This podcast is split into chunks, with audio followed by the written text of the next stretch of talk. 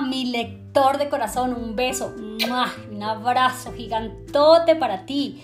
Qué chévere que estés por aquí conectado a podcast de Uno es más que palabras con Angélica León.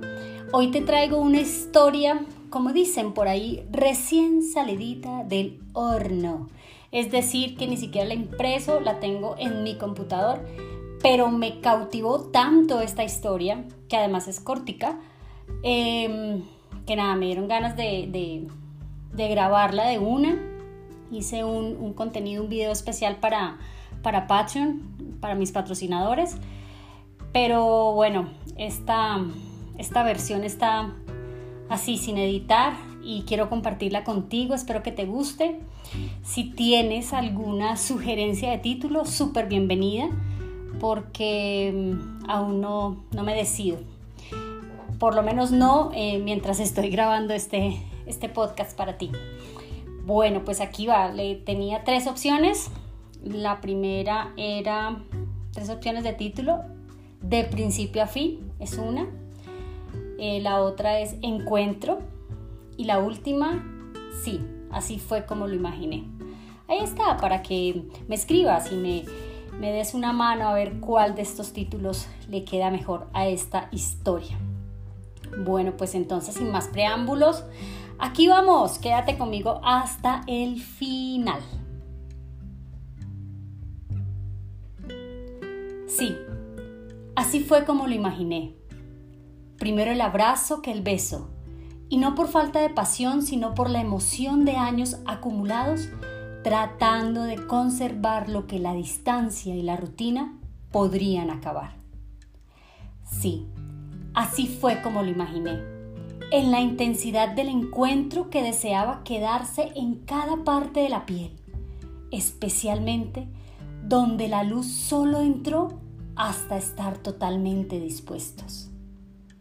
Sí, así fue como lo imaginé, con la respiración entrecortada, el corazón latiendo en la garganta y la sonrisa nerviosa de lo que fueron nuestros primeros encuentros que marcaron la ruta de lo indivisible que somos ahora.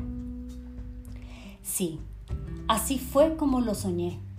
La mirada conectada a la suya, sin necesidad de palabras, embriagados en amor y deseo, guardados para el momento de entregarlo todo, sabiendo que después nos quedaríamos sin nada.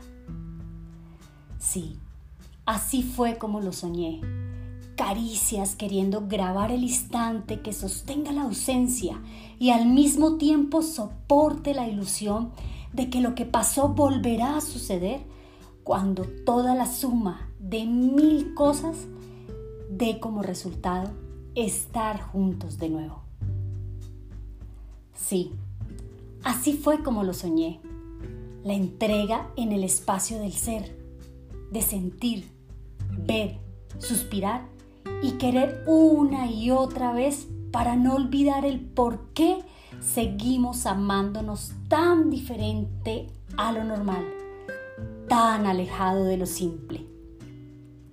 Sí, así fue como lo esperé, bajo la madurez de los años que cambió el afán del placer por el deseo de apreciar el instante mismo de la clandestinidad expuesta bajo los rayos de sol que iluminaron las caricias y los besos que se sintieron en la garganta.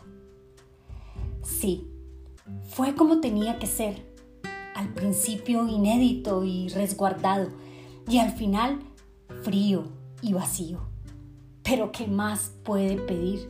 ¿Qué más se puede pedir si es demasiado coincidir en la mitad de todo lo incierto que hay en las probabilidades de un nuevo encuentro? Sí, así terminó, con la saciedad que deja calma, la complacencia con ganas de más y la realidad de aquel encuentro ya en el pasado. Pero eso somos, momentos, experiencias, pasiones, debilidad. Por todo lo que fuimos y por lo que la vida nos permita, volveremos a estar juntos. Y si para entonces la apariencia nos recuerda que ya no somos adolescentes, La madurez nos sumergirá en el mejor momento, nuestro ahora. Bueno, bueno, pues espero que te haya gustado esta historia.